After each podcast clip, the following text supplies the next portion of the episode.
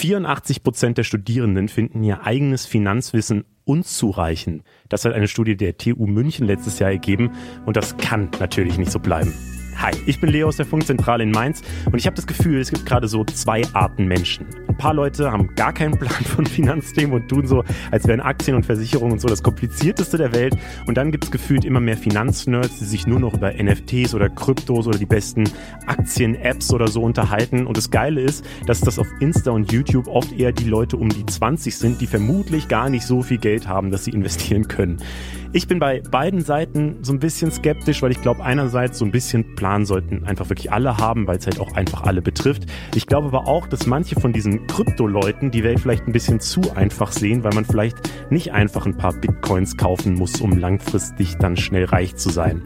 Aber was weiß ich schon? Ich dachte mir, wir laden zu dem Podcast vielleicht besser jemanden ein, der wirklich Ahnung von Finanzthemen hat und der erklären kann, was man wirklich zu Geldthemen wissen muss, wie groß die Gefahr der aktuellen Inflation ist und was wir vielleicht persönlich dagegen tun können und welche Investments man vielleicht machen könnte, wenn man gar keinen großen Plan von dem ganzen Ding hat. Ich bin Leo, das ist der Funk-Podcast. Let's go! Und zu Gast ist heute Moritz, er ist Wirtschaftsredakteur, unter anderem bei unserem Format Your Money. Das gibt's auf TikTok und da werden Finanzthemen für junge Menschen einfach und in unter 60 Sekunden erklärt. Hi Moritz, cool, dass du bei uns bist. Hallo Leo. Ich dachte mir, wir starten diesen Podcast mal mit ein bisschen Begeisterung, weil viele finden ja das Thema eher ein bisschen anstrengend, außer sie sind dann wirklich sehr reich und haben viel Geld, das sie investieren können. Deswegen, was findest du denn so toll an den Finanzthemen oder bist du einfach Millionär? Finde ich eine überragende Einstiegsfrage, weil ich bin tatsächlich einfach ein begeisterter Wirtschaftsfinanzinteressent. Also mich begeistern diese Themen. Mir macht das Spaß, mich mit dem Thema Geld zu beschäftigen, auch wenn ich selbst keins hab. Also das ist äh, keine Voraussetzung dafür. Und vieles, was du eben schon in der Einleitung gesagt hast, ist auch einfach so. Um sich mit dem Thema Geld, mit dem Thema Investieren zu beschäftigen, musst du selbst keins haben. Und äh, das weiß man aber erst, wenn man sich damit beschäftigt. Ne? Also da gibt es halt viele Vorurteile. Es gibt viel zu wenig Bildung in der Schule dazu. Und bei Your Money haben wir als Leitspruch bei der Formatentwicklung zum Beispiel gehabt, mach's nicht wie Papa. ähm, aus Gründen, sage ich jetzt mal so, weil es gibt eben bestimmte Dinge, die unsere Elterngeneration oder die Elterngeneration gelernt hat, die jetzt nicht mehr unbedingt gelten. Und das erfährst du erst, wenn du dich halt mehr mit der Thematik beschäftigst, wenn du ja, klein anfängst und dich damit beschäftigst, was ist überhaupt die Börse, was ist der Aktienmarkt oder woanders anfängst, von mir aus auch bei Kryptowährung. Hast du denn das Gefühl, dass sich gerade mehr Leute für Finanzthemen interessieren als früher? Weil, wie gesagt, ich habe so das Gefühl, auch so vor fünf Jahren war das noch nicht so. Irgendwie vor zwei Jahren gefühlt sind alle in diese Kryptowelt abgetaucht und mittlerweile gibt's da echt so eigene Bubbles, eigene Meme-Seiten, eigene YouTube-Kanäle und so weiter, die größer sind als ja früher das Geile ist, es ist eben nicht mehr nur ein Gefühl, weil dein Gefühl ist absolut richtig. Das ist mit Zahlen mittlerweile auch belegt. Also in den äh, Corona-Jahren sind so viele junge Menschen gerade an die Börse geströmt wie noch nie zuvor. Ich glaube 600.000 Menschen 2020. Ja, das war richtig viel unter 30 Jahren. Entschuldigung, habe ich vergessen. Also richtig, richtig viele Leute. Man darf ja erst ab 18, muss man ja dabei bedenken. Und das Gefühl, was du hast, ist auf jeden Fall so. Und das hat natürlich auch mehrere Gründe. Wir haben seit zehn Jahren gelernt, dass wir von der gesetzlichen Rente, wir, damit meine ich jetzt dich, deine Generation, meine Generation, 20-Jährige, 16-Jährige jetzt, werden von der gesetzlichen Rente alleine nicht mehr gut im Alter leben können. Das kriegen wir eingebläut seit mehreren Jahren auch von uns klassischen Medien. Und dieses Einbläuen, das setzt so langsam an und die Leute verstehen so langsam, ah, ich muss mich vielleicht selber darum kümmern, ich muss vielleicht mal selber gucken, wie ich da was tue mit meinem Geld, mit dem Geld, was ich später im Alter habe. Das ist so eine Entwicklung. Und die andere Entwicklung ist eben, ja, da müssen wir ein bisschen länger ausholen, vielleicht kommen wir vielleicht noch zu, aber seit Jahren pumpen die Zentralbanken Geld in die Märkte. Und es gibt immer mehr Geld. Das ist so ein Satz, den ich als Wirtschaftsredakteur so schön sagen kann. Das ist dann immer die Frage, was bedeutet das eigentlich? Aber ähm, der hat vor allem einen Effekt. Die Aktienkurse steigen seit Jahren. Und die Generation, die jetzt angefangen hat, sich damit zu beschäftigen, die kennen eigentlich nur grüne Seiten. Also in der Börsenwelt ist ja grün gut. Kurse gehen nach oben, es wird grün angezeigt und rot ist böse, Kurse gehen nach unten, es fällt. Und die Generation, die zum Beispiel nach Corona oder im Corona-Crash angefangen hat zu investieren, die kennt nur nach oben gehende Aktienkurse und denkt, die Welt ist total einfach und super und easy money reinschmeißen, mehr rauskriegen. Ganz so einfach ist es nicht, aber das ist auf jeden Fall eine Entwicklung, die da wahrzunehmen ist. Das ist direkt schon ein Downer, direkt am Anfang. Das ist nicht einfach irgendwo rein investieren, das richtige ETF finden und zack hat man gewonnen. Ja, das räumen wir tatsächlich gleich nochmal genau auf. Ich würde aber tatsächlich vorher über die noch dunklere Seite reden. Die böse, böse Inflation, die ja immer als die große Negativgespenst irgendwie groß gezeichnet wird aktuell ist ja so ein bisschen die Gegenseite. Also das ist ja der Grund, warum viele, glaube ich, auch investieren wollen, weil sonst das Geld immer weniger wert wird. Und äh, eine Headline zum Beispiel, die Inflation war im abgelaufenen Jahr ähnlich hoch wie zuletzt vor 30 Jahren. Also es ist gerade so schlimm wie lange nicht. Die Basic dazu, die ich verstehe, ist, Inflation bedeutet, dass Geld weniger wert ist weil zum Beispiel Zentralbanken einfach mehr Geld drucken und dadurch mehr Geld im Umlauf ist. Ist das jetzt in der letzten Zeit auch passiert und habe ich was verpasst oder woher kommt die aktuelle Inflation? Das ist seit Jahren massiv passiert, eigentlich seit der Finanzkrise 2008 werden äh, immer wieder Hilfspakete aufgelegt und die Zentralbanken ja investieren in europäische Staatsanleihen. Das heißt, die pumpen die Märkte mit Geld voll. Das ist eine Entwicklung. Was man dabei unbedingt beachten muss und was gerne vergessen wird, ist, es gibt ja auch Zinsen. Und wenn wir von vor 30 Jahren reden, wie du gesagt hast, die Inflation ist so hoch wie zuletzt vor 30 Jahren, dann muss man sagen, das war damals gar nicht so schlimm. Weil wenn die Inflation fünf Prozent ist, das heißt, das Geld wird in einem Jahr fünf Prozent weniger wert, du kriegst aber auf dem Sparbuch fünf Prozent Zinsen, bist du am Ende bei Null. Du kannst mit dem Geld genauso viel kaufen wie vorher, weil du hast mehr Geld, was auf dem Sparbuch lag, ist mehr geworden, du kannst damit aber weniger kaufen, weil es weniger wert ist, bist du bei Null. Was wir im Moment haben ist, es gibt keine Zinsen mehr, seit Jahren. Nullzinsphase nennt man das in der äh, Wirtschaftsberichterstattung oder so. Aber es gibt einfach keine Zinsen. Wenn du dein Geld einfach nur zur Bank bringst und sagst, bitte pass drauf auf, dann geben die dir nichts dafür. Dann hast du in einem Jahr deine 1000 Euro, die du dahin gebracht hast, sind immer noch 1000 Euro. Wenn jetzt die Inflation so hoch ist wie vor 30 Jahren und du dann mit den 1000 Euro eben nach einem Jahr weniger kaufen kannst als vor einem Jahr, dann hast du effektiv weniger. Und deswegen ist es im Moment tatsächlich so besonders. Man spürt schon so ein bisschen die Antwort auf ein Thema, was ich gleich kommen will, nämlich was mache ich denn dann mit meinem Geld? Ähm, aber ich will vorher tatsächlich nochmal einfach über diese Inflation reden. Das ist ja vor allem so hoch, weil äh, Energiepreise höher werden, also der Strom ist teurer, Benzin und so weiter. Ich habe jetzt aber auch gelesen, dass dieser Preisschock auch bei Lebensmitteln befürchtet wird. Wo spürt man denn gerade die ganzen Auswirkungen? Also kann man das so dezidiert aufdröseln, in welchen Bereichen? Also es hat auf jeden Fall auch schon angefangen bei den Themen, die du angesprochen hast. Also Energiepreise haben wir, glaube ich, alle mitbekommen. Tanke, jeder, der irgendwie zur Tanke fahren muss, äh, weiß, okay, ein Liter E10, drei Cent billiger eigentlich, kostet 1,81. Hilfe. Das haben wir alle mitbekommen. Aber auch bei Lebensmitteln im Supermarkt Klopapier. Achtet mal drauf ist teurer geworden. Aber nicht so teuer wie vor zwei Jahren am Anfang der Pandemie. Ja gut, das hatte nochmal Spezialeffekte. Ähm, aber ähm, Klopapier, es gibt äh, Schokolade, Kaffee, alle möglichen Produkte werden schon langsam teurer. Und es gibt da ganz viele verschiedene Gründe für.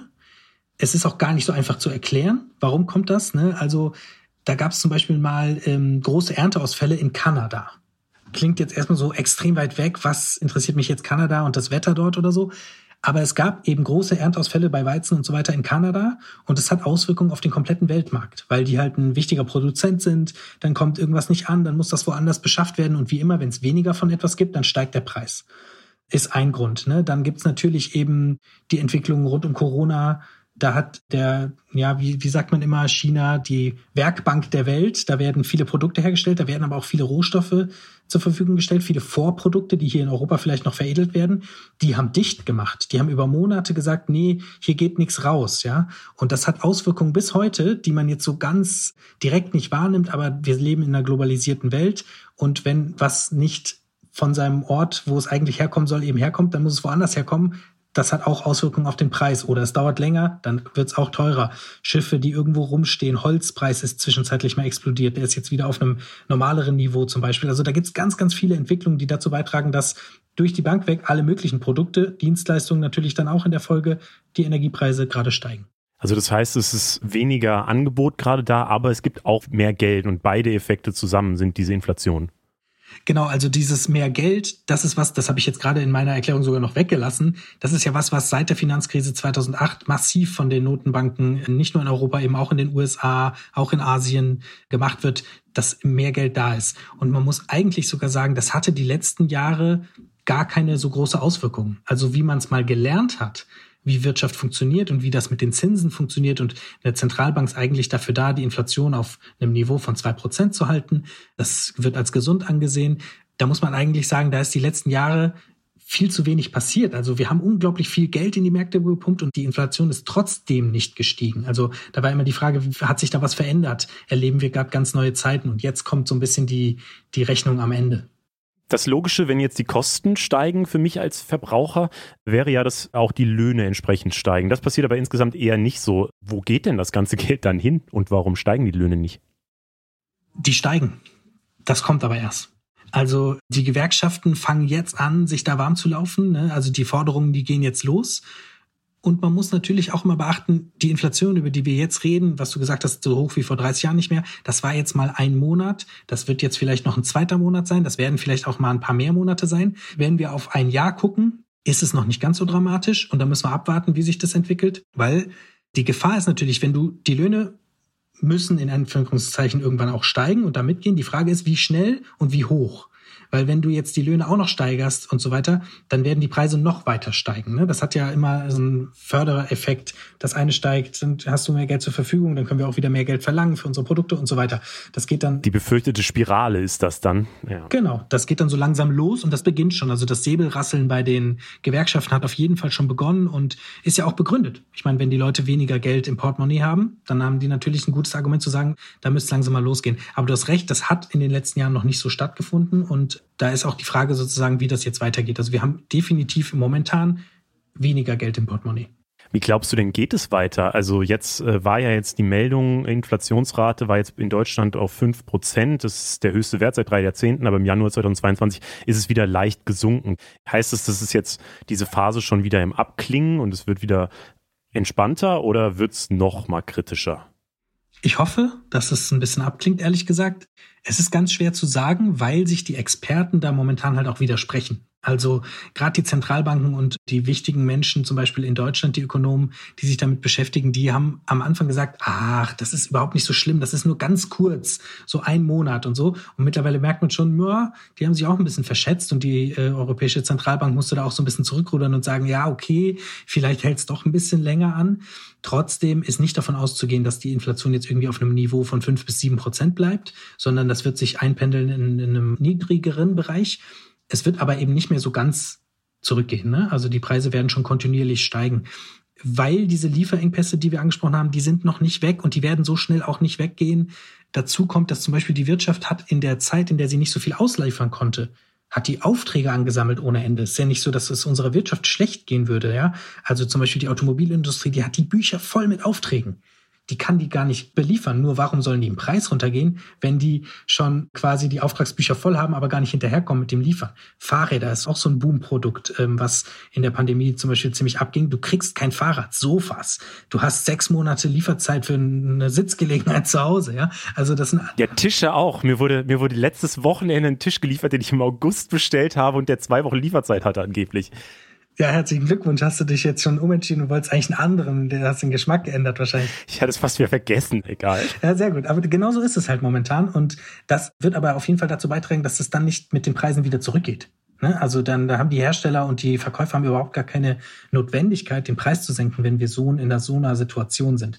Trotzdem wird es nicht so krass weitergehen wie bisher wir haben ja jetzt nun mal die Situation, es ist mehr Inflation da erstmal. So, du sagst auch, die geht jetzt erstmal nicht komplett wieder weg, so, wo auch immer sie sich einpendeln wird. Das bedeutet ja für mich, äh, wenn ich irgendwie Geld zur Seite gelegt habe, weil ich auf irgendwas spare oder weil ich Altersvorsorge privat betreiben will und so, dann habe ich das Problem, dass wenn ich es einfach auf mein Konto lege, ist das vielleicht gar nicht die schlauste Idee, weil es immer weniger wert sein wird.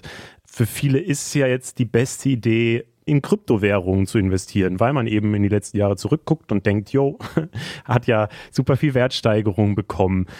Würdest du sagen, das ist eine gute Idee? Eine gute Idee ist, ein Portfolio zu haben, ein Depot zu haben, wo ich meine Geldanlage organisiere, die aus vielen verschiedenen Bausteinen besteht. Ganz seriös würde ich das so äh, sagen. Und wenn von diesen Bausteinen ein Baustein Kryptowährung ist, dann ist das eine gute Idee. Wenn du All-in Kryptowährung machst, dann bist du im Casino und kannst gewinnen oder verlieren. Also das ist so ein bisschen die Frage. Ich kann dir sagen, ich habe selbst auch Kryptowährung. So ist nicht. Ja, würde ich uneingeschränktes empfehlen und vor allem Menschen, die sich noch nicht mit dem Thema beschäftigt haben, auf gar keinen Fall. Also man muss sich mit dem Thema beschäftigen, man muss sich auch intensiv mit dem Thema beschäftigen. Man muss das, was du am Anfang äh, gesagt hast, man muss Spaß dabei haben, man muss Freude daran empfinden, sich damit zu beschäftigen. Man muss auch ein bisschen Gesetzmäßigkeiten verstehen. Man darf keine Angst haben, keine Panik. Also es gibt halt so ein paar Grundregeln, die bei Kryptowährungen fast noch mehr gelten als bei ähm, Aktien am Börsenmarkt, weil es heißt immer, Kryptowährungen sind so volatil und das ist das Wichtigste daran. Was heißt das? Es geht steil rauf und es geht steil wieder runter. Und du musst das auch ein Stück weit aushalten können. Also auf lange Sicht gesehen hast du gesagt, sind die ja die letzten Jahre ganz gut gelaufen. Richtig.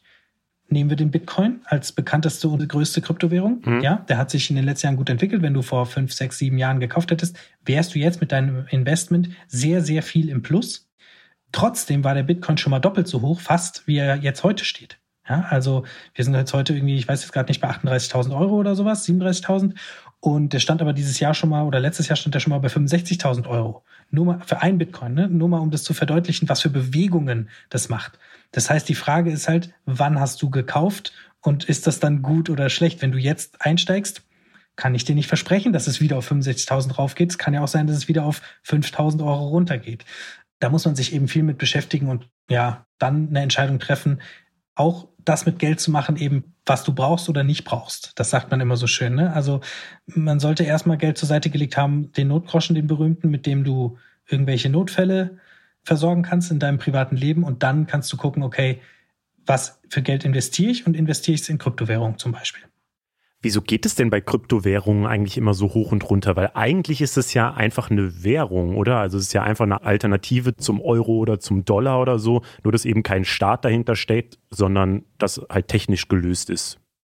Das wäre sehr schön, wenn das so wäre. Also und die Grundidee ist genauso, wie du sagst. Ne? Die Grundidee ist eine sehr schöne und eine sehr gute. Zu sagen, wir koppeln uns ab vom Finanzsystem, wie wir es kennen, Banken, Regulationsbehörden, Staaten und wir machen unser eigenes Währungssystem. Aber am Ende musst du dann auch nochmal überlegen, was ist denn eine Währung? Ja, also früher haben wir mit Steinen gehandelt und haben irgendwie Steine gegen Beeren getauscht. Keine Ahnung.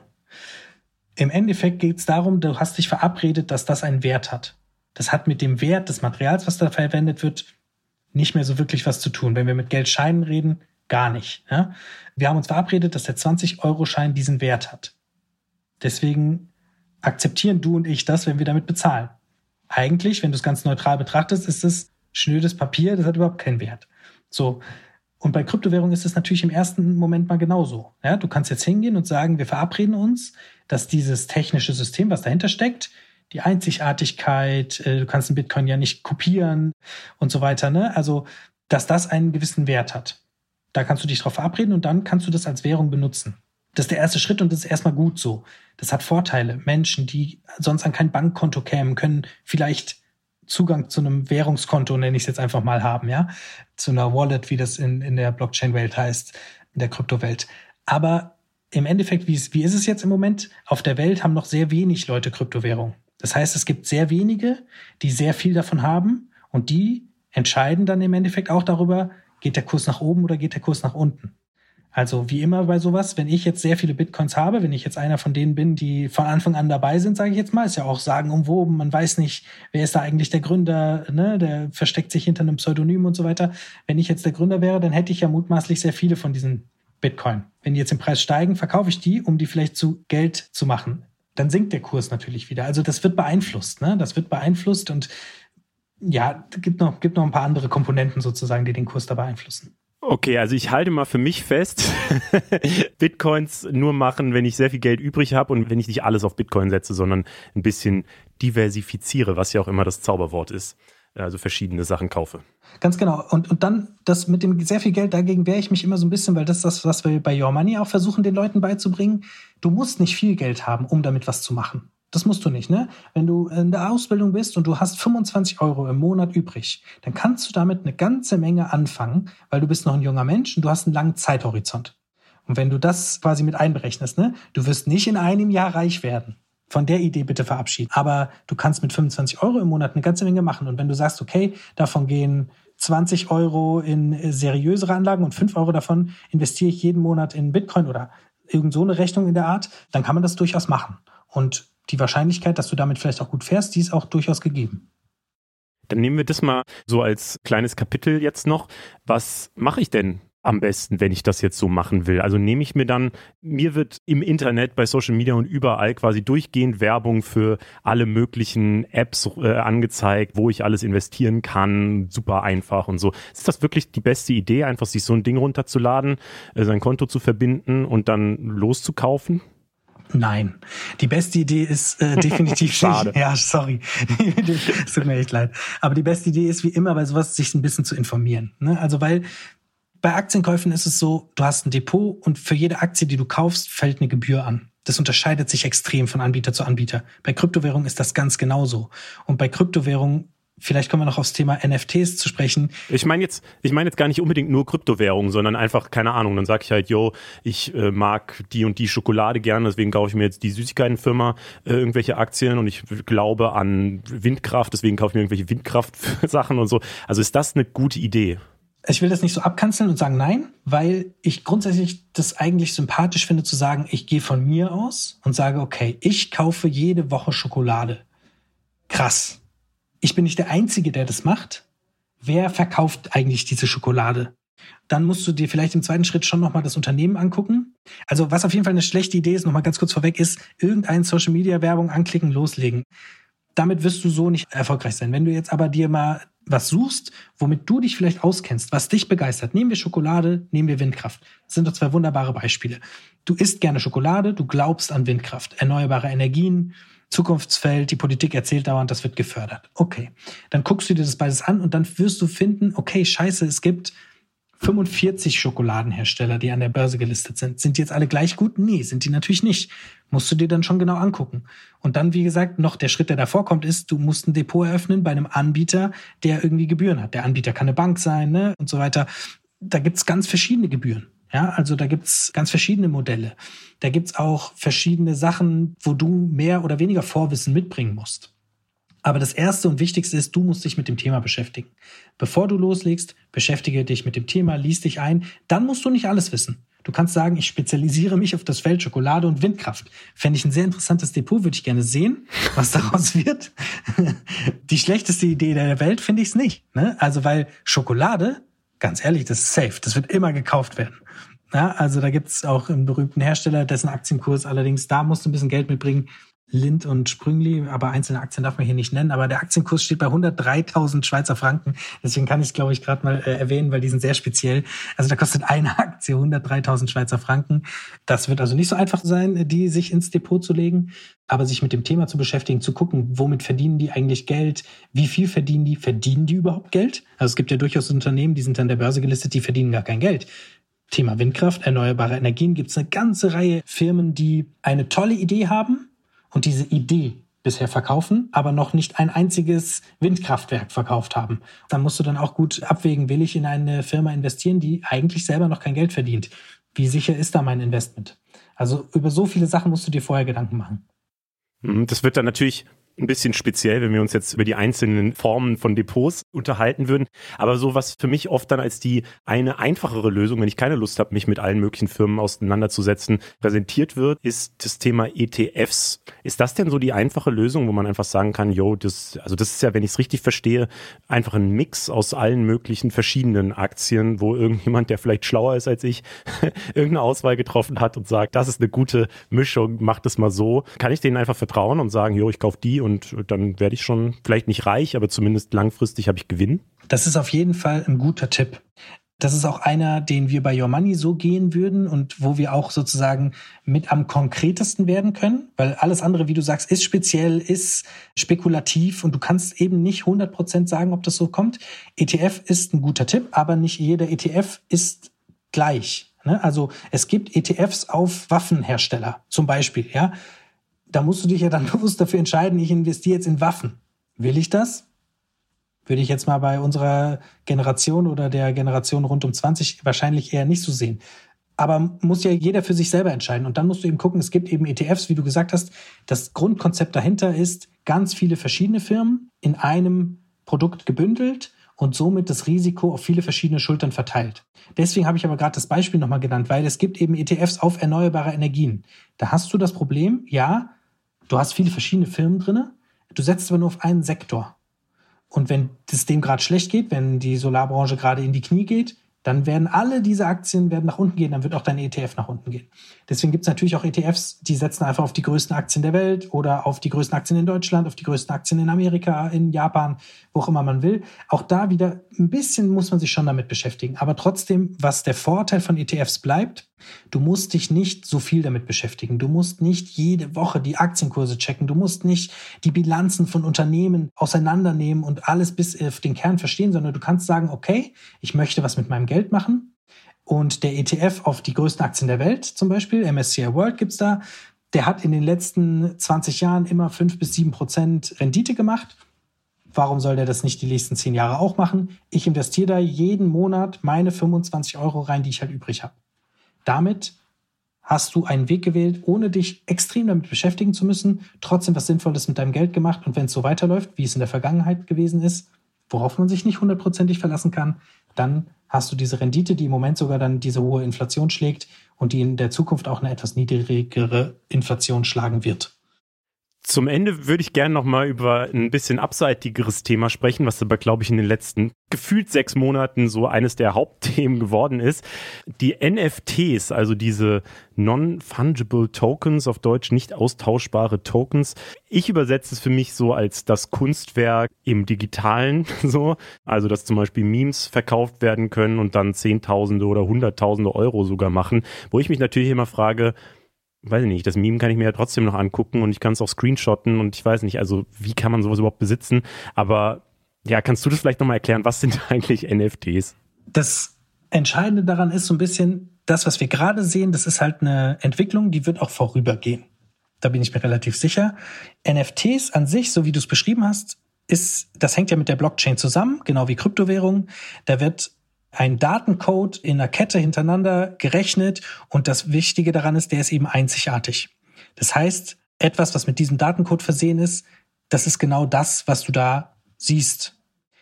Wenn wir jetzt ein Meme nehmen oder die bei NFTs sehr hoch gehandelten, gelangweilten Affen zum Beispiel, dann hast du da so ein Bild von so einem komischen Affen und der rülpst oder so. Und im Endeffekt ist das, was wir da sehen, jetzt eine, eine Entwicklung, da würde ich jetzt nicht so viel Hoffnung reinsetzen, damit reich zu werden. Man kann sich damit beschäftigen und man kann sagen, ich habe jetzt hier die Ahnung und die, die, NFTs, die werden durch die Decke gehen. Aber da ist es ja auch wieder, da geht es nur um Angebot und Nachfrage. Das heißt, eine Gruppe von Menschen verabredet sich, dass diese Affen jetzt eben das geilste Ding der Welt sind und deswegen sind die bereit dafür, einen gewissen Preis zu zahlen und deswegen steigt es in diese Höhen. Das ist bei Kunst in der realen Welt ja auch nicht anders. Warum hat der Picasso jetzt so einen absurd hohen Wert? Er schließt sich ja nur, weil sich zwei verabreden und sagen, okay, wir glauben daran, dass das diesen Wert hat und sind bereit, diese Summe zu zahlen. Das für mich viel Wichtigere ist, wenn man sich mit der Technologie beschäftigt, ist das was, was ja schon eine Menge verändern wird und verändern kann. Zwei Bereiche, die da mir sofort einfallen. Es wird wahrscheinlich viel mehr Bereiche geben, aber Gaming ist das eine. Da kann man jetzt ja auch schon NFTs kaufen. Da kaufst du dann eben die Axt und die Rüstung für deinen Kämpfer, mit dem du das Spiel bestreitest. Und die sind aber einzigartig, weil die sind auf der Blockchain registriert. Die haben diesen einzigartigen Non-Fungible Token hinterlegt und dann ist es nur diese Axt, ist diese Axt. Will ich es jetzt mal so vereinfacht ausdrücken. Und deswegen kann die einen gewissen Wert haben in so einem Spiel oder kann eine Besonderheit sein in so einem Spiel. Und das andere ist, wenn du ein Haus kaufst, dann musst du zum Notar gehen und der muss dir das beglaubigen, dass du das Haus gekauft hast. Du wirst ins Grundbuch eingetragen und all sowas. Und das ist für mich die entscheidende Zukunft an dieser ganzen Technologie wir werden unser Leben immer mehr ins Digitale verlagern. Das passiert ja schon die ganze Zeit bei uns allen. Wir haben aber eigentlich noch keine Möglichkeit, so verifizierte Vorgänge dort zu machen. Ne? Also wir müssen im Endeffekt, du kannst dir online ein Haus kaufen, du musst aber am Ende zum Notar gehen. Ganz analog. Und mhm. mit der Blockchain und mit den NFTs hast du die Möglichkeit, warum soll der Vertrag nicht auf der Blockchain registriert werden? Warum soll dein Grundbucheintrag da nicht registriert werden? Das ist jetzt ein bisschen Zukunftsmusik, das ist noch nicht äh, Realität. Aber da siehst du, wo das vielleicht eigentlich mal hingehen kann und warum das eine interessante Technologie ist und warum man sich damit beschäftigen kann. Aber sollte ich mich denn damit beschäftigen? Also glaubst du denn an die große Zukunft von NFTs, dass wenn ich mir heute irgendein Meme kaufe, dass ich das dann in fünf Jahren für viel, viel mehr verkaufen kann? Oder ist es so ein Ding, was jetzt gerade gehypt ist und naja, in ein paar Jahren interessiert es dann auch niemanden mehr, wie man das ja auch ständig bei irgendwelchen gehypten Apps zum Beispiel hat? Ich lehne mich damit ein bisschen aus dem Fenster, ist meine Privatmeinung. Ich glaube genau das, dass das ein Hype ist, der vorübergehen wird. Es wird vielleicht einen Markt dafür geben, genau wie es für Kunst auch einen Markt gibt. Das will ich gar nicht bestreiten. Aber das Entscheidende an der Technologie, deswegen habe ich das Beispiel mit dem Haus gebracht, das wird in anderen Bereichen verwendet werden. Das wird woanders weitergehen. Ne? Und deswegen finde ich es schon spannend, sich damit zu beschäftigen. Ob du dir jetzt so ein Kunstwerk, so ein Meme, einen Affen oder irgendwas kaufen musst, das würde ich mal bezweifeln. Ich denke direkt in die andere Richtung und will meine Memes, die ich so baue für die Insta-Seite, äh, direkt verkaufen. Oder wie wäre es mit der Idee des Infotiers? Die könnten wir doch einfach mal in NFTs umwandeln und unfassbar reich werden. Finde ich eine überragende Idee und ich glaube, dafür gäbe es einen Markt und damit würden wir damit auch Gewinn erzielen. Ja? Ist dann wieder die Frage, ob wir das als öffentlich-rechtlicher ja. Rundfunk, der wir im Endeffekt sind, dürfen. Aber ich weiß nicht, wo wir das einreichen müssen. Unsere ganzen hervorragenden Ideen, die wir hier haben in, bei Funk, die werden immer daran zerbrechen, dass wir es am Ende nicht wirklich machen können, weil wir keinen Gewinn machen dürfen. Mann, Mann, Mann. Vielleicht als allerletzte Frage zu dem ganzen Themenkomplex Finanzen, äh, was mache ich? Ist tatsächlich die Frage, Finanzen, was mache ich? Also, ähm, was mache ich denn, wenn ich gar kein Vorwissen habe und mich eigentlich erstmal informieren will? Also wo gehe ich denn am besten hin? Natürlich zu Your Money auf TikTok. da sind, da bin ich ja her. Ähm, nein, es gibt ganz viele spannende Projekte und Seiten. Der Spiegel betreibt einen Young Money Blog zum Beispiel, den kann ich sehr empfehlen, wo die Themen eben auch für ein jüngeres Publikum aufbereitet werden und Tipps zur Verfügung gestellt werden. Es gibt Initiativen wie Finanztipp, die machen ganz spannenden Content. Es gibt auch viele öffentlich-rechtliche Formate, die da sich mit beschäftigen. Vor allem geht es eben darum, so ein bisschen zu entscheiden, was will man selbst, wofür hat man Interesse, wofür hat man eine Begeisterung, wofür auch nicht. Wenn man nicht so viel Begeisterung hat, möchte aber was mit seinem Geld machen, ist dieser ETF-Weg, den wir schon angesprochen haben, auf jeden Fall ein guter. Weil da kannst du was machen, da kannst du das einmal dich mit beschäftigen, das einstellen, dann einfach vergessen, in zehn Jahren wieder gucken und du wirst davon profitiert haben. Oder willst du dich ein bisschen mehr damit beschäftigen und gehst du den Schokoladen- und Windkraftweg?